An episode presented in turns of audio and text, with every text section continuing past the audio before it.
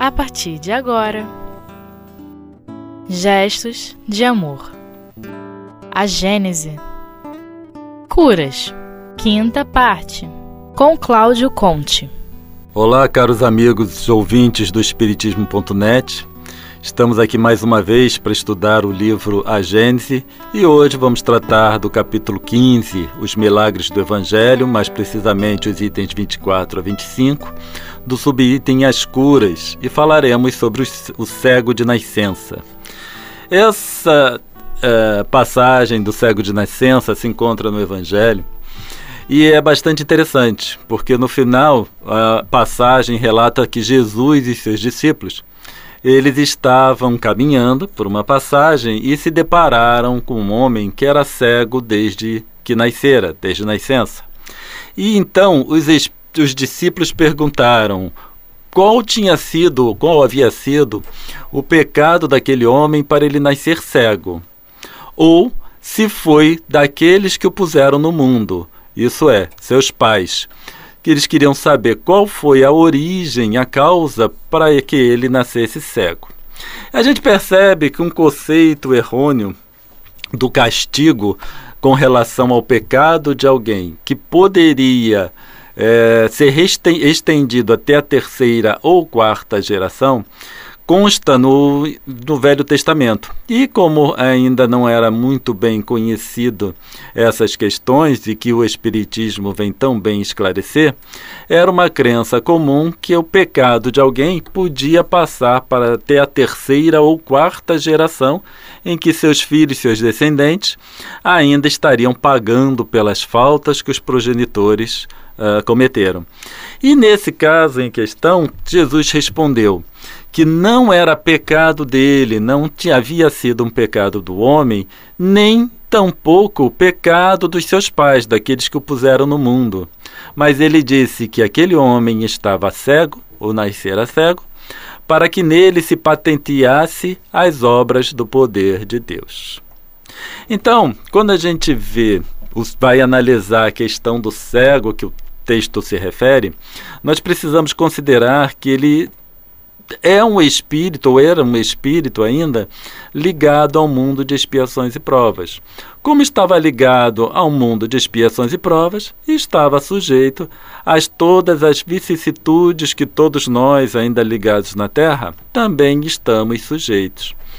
Então, essa, não como Jesus falou que não era uma expiação decorrente das faltas cometidas por ele, significando durante aquela vida, e também não era dos seus pais, obviamente, porque nós não trazemos ou não vamos sofrer as consequências das faltas dos nossos progenitores, nós vamos precisar considerar que o motivo pelo qual ele nasceu cego estava atrelado a, sua, a uma das suas vidas ou várias das suas vidas anteriores.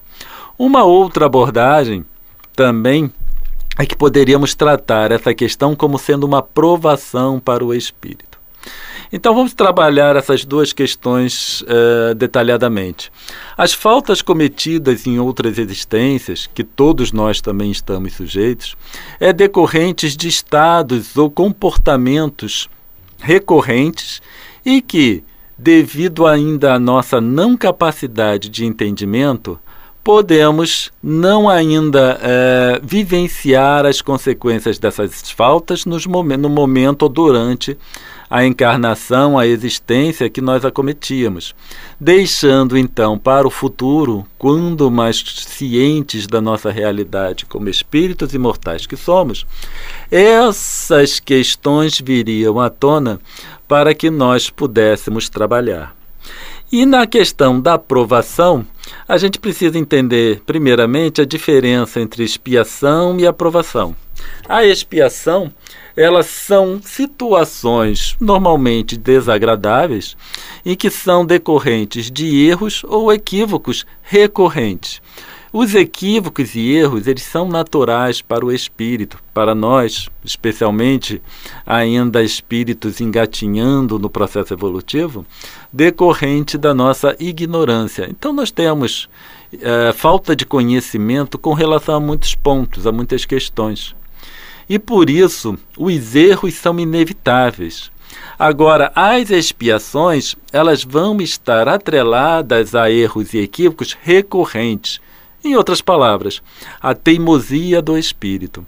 Então, espíritos teimosos necessariamente eles vão precisar vivenciar processos expiatórios para que entendam de uma forma mais profunda as consequências desses comportamentos arredios. Então a expiação é decorrente de espíritos, desculpa, de equívocos recorrentes, que vai ser nessa encarnação ou até de outras encarnações, mas que não foram devidamente trabalhadas pelo espírito. Enquanto que provação são as situações que podem ser desagradáveis ou não, dependendo da situação, em que o espírito encarnado se utilizaria para progredir um pouco mais rapidamente, através, obviamente, de aprendizado. Essas provações seriam uma espécie do intensivo que nós temos nas escolas. Então, o indivíduo que faltou, o aluno que uh, perdeu um ou dois anos, ou três, e ele tem o tempo para estudo muito curto, algumas escolas oferecem um intensivo, em que tem um estudo muito mais intenso durante um período mais curto, para que o aluno possa então uh, recuperar, vamos dizer assim, o tempo perdido. Outro processo também muito comum é, relacionado com aprendizado é a imersão. Então, um exemplo é quando alguém Uh, gostaria de aprender um idioma mais rápido, ele faz uma imersão naquele idioma, significa vai vivenciar situações em que só se fale o idioma em questão. A aprovação é um tipo de intensivo, em que o espírito procura certas situações para que ele possa aprender mais rápido, porque vai estar vivenciando aquela situação no seu dia a dia. E esse uh, cego de nascença, por exemplo, se nós considerarmos que ele poderia estar num processo de provação, em que nasceu cego e vivenciou a sua existência até o encontro com Jesus como cego, exatamente para poder ser curado ou ser curado pela ação fluídica do Mestre. E assim,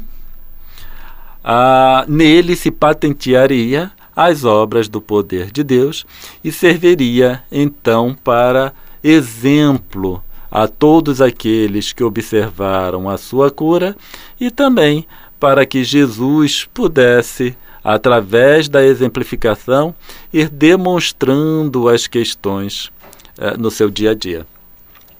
E a sequência do estudo, então, é que Jesus misturou sua saliva com terra e passou nos olhos do cego formando uma lama, e mandou então que ele fosse lavar os olhos. O cego então lavou os olhos e ele voltou a enxergar. E esse feito de, do, do cego de nascença ter voltado a enxergar, enxergar se espalhou rapidamente e criou grande comoção. E também, com isso, atraiu o interesse dos judeus da época que ficaram indignados porque, de um lado, não compreendiam como aquela cura havia se processado e também não aceitavam uh, aquele que promoveu a cura, significava, significando não aceitavam uma, Jesus como tendo uma capacidade, como sendo um Messias, que viria demonstrar e realizar feitos para que pudesse, assim, divulgar o Evangelho. Agora nós vamos para um breve intervalo e retornaremos com a continuação do nosso estudo.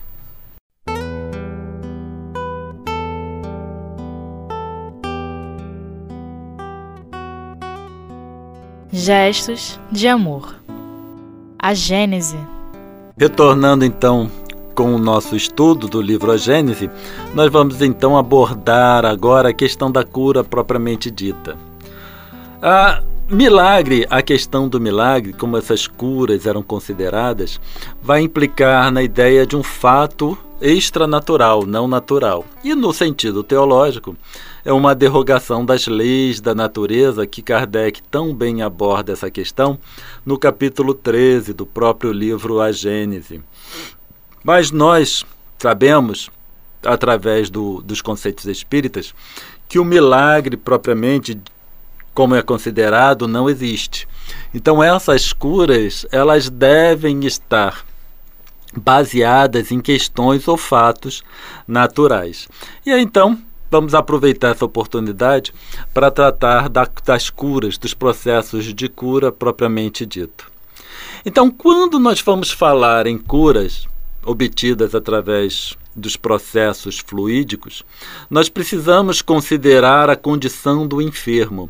Então, como Jesus bem colocou aqui, que para nele se patenteasse as obras do poder de Deus, é porque a condição do enfermo é uma questão primordial para que o indivíduo possa alcançar a cura de uma enfermidade qualquer. É necessária a adequação do enfermo com relação à própria enfermidade. E essa adequação, ela vai estar baseada em como o enfermo encara a enfermidade em si. Então a revolta nunca vai ser um caminho adequado, porque a revolta normalmente ela conduz a estados de desarmonia. E estados de desarmonia vão forçosamente favorecer o estado de enfermidade também.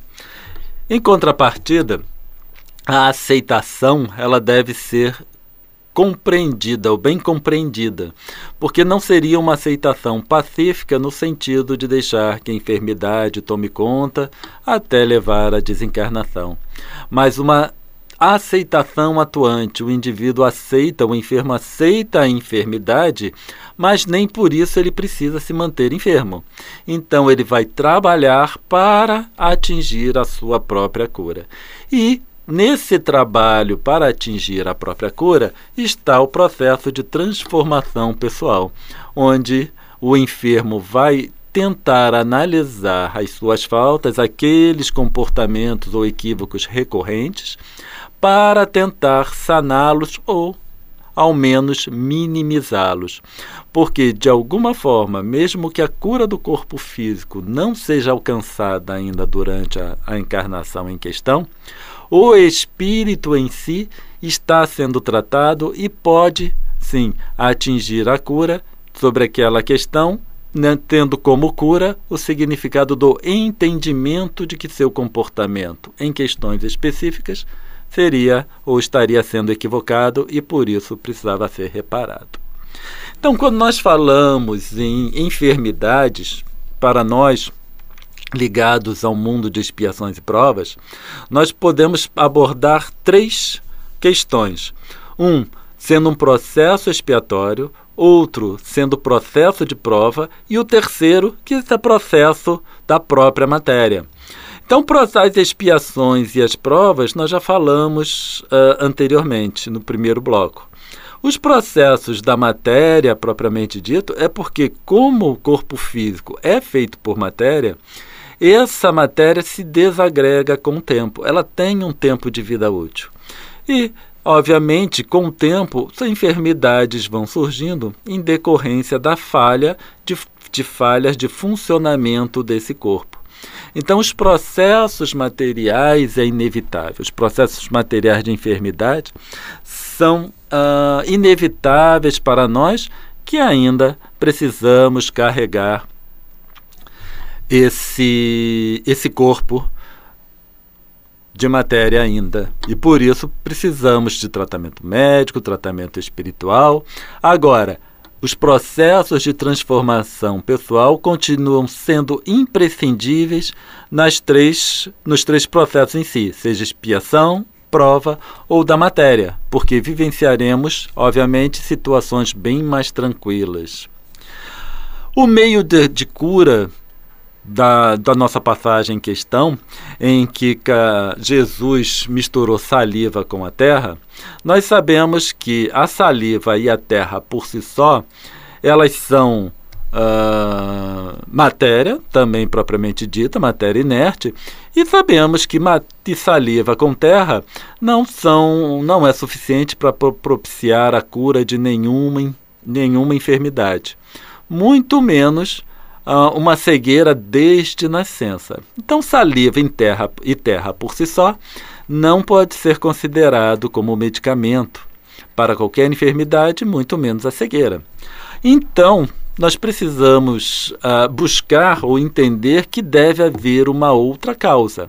Então, naquela saliva e naquela terra, é necessário que houvesse alguma outra coisa que promoveu a cura do cego de nascença, sendo que a saliva e a terra seria apenas o veículo para que esse medicamento, entre aspas, pudesse chegar de uma forma direta até os olhos do cego.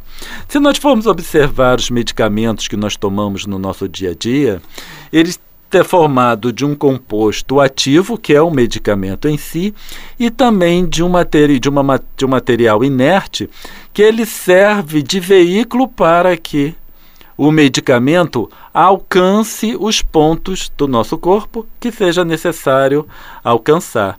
E aí nós vamos entender a saliva e a terra exatamente dessa forma, como um veículo para que o medicamento, entre aspas, pudesse chegar até o cego.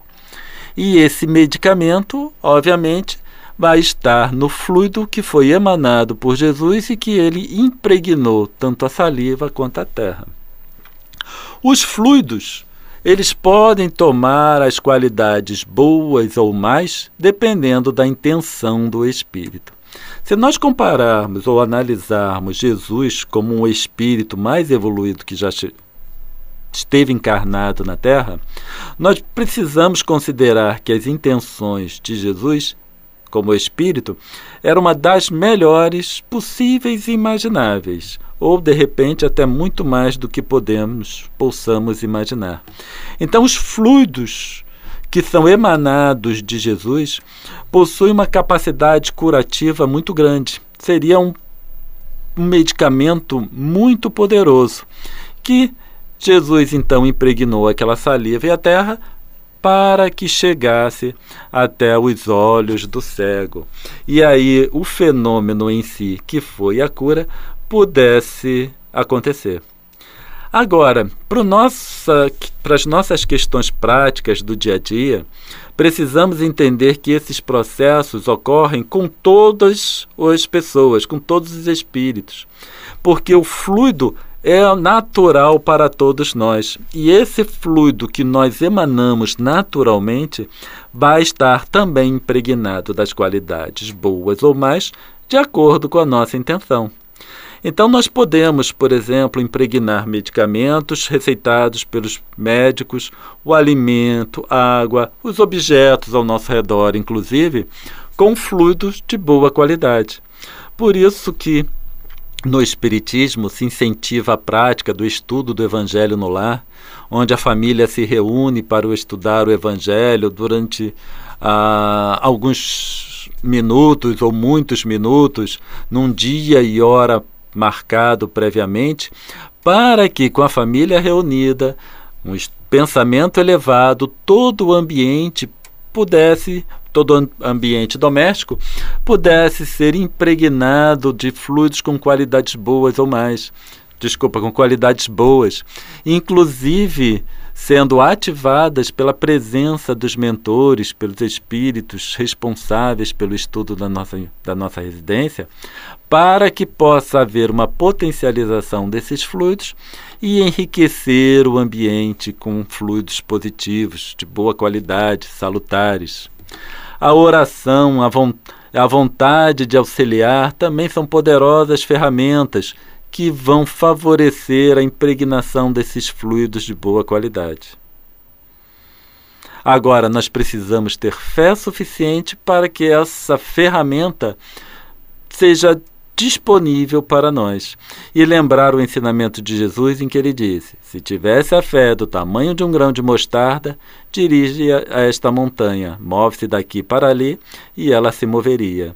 Então, com a fé, mesmo que muito pequena, Mas se estivermos cientes de que impregnamos os fluidos, os alimentos, a água, o ambiente com fluidos salutares, assim o faremos.